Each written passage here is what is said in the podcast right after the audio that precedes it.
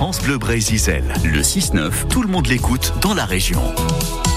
Max Jacob, un type inclassable, poète, écrivain, il est dada puis surréaliste. C'était tout ça, Max. Louis Gildas nous dresse son portrait dans cette chronique, vous vous en souvenez. Max Jacob est né à Quimper, sur les bords de l'Audet, le 12 juillet 1876. À la belle époque, il sera un artiste en vue, un artiste exceptionnel, poète, romancier, peintre, un artiste aux multiples talents. Mais avant, il eut des galères, mais après aussi d'ailleurs. Il fit plusieurs métiers, plusieurs misères, balayeur, garde d'enfants, journaliste aussi. De son vrai nom, il s'appelait Max Jacob Alexandre. Chez les Alexandres, on est juif askénaz. Des juifs laïcs d'ailleurs. À Quimper, il n'y a pas de synagogue alors.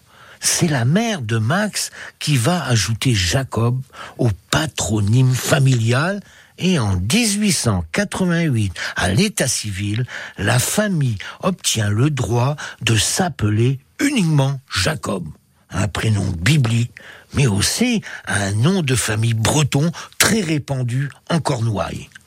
Le grand-père de Max, fuyant les pogroms en Sarre, arrive à Quimper en 1858. En ville, il s'établit comme tailleur et va y faire fortune.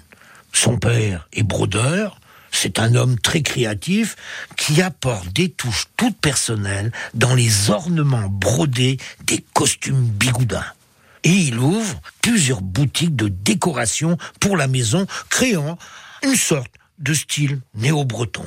Max Jacob, après des études brillantes à Quimper, à 18 ans, part pour Paris suivre les cours de l'école coloniale, mais au bout de la deuxième année, il claque la porte. Paris, c'est alors la vache enragée, mais il se lie avec Picasso, Modigliani, Apollinaire, Cocteau. Il sera l'un des précurseurs du mouvement Dada et du surréalisme.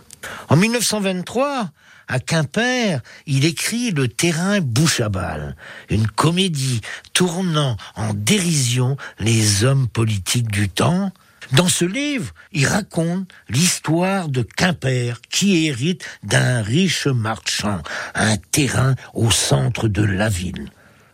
Balle, c'est le nom du bourgeois légataire. Une partie des élus veulent y construire un asile de vieillards, d'autres, dont le maire, préférerait un théâtre, et quelques-uns imaginent même une mine de charbon.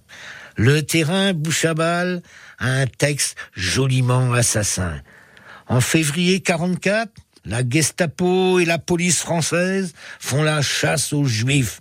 Max est arrêté et il décède d'une pneumonie au camp de Drancy le 5 mars 1944. Et un théâtre est d'ailleurs à son nom à Quimper, le fameux théâtre Max Jacob, sur les quais de l'Audet. 7h53.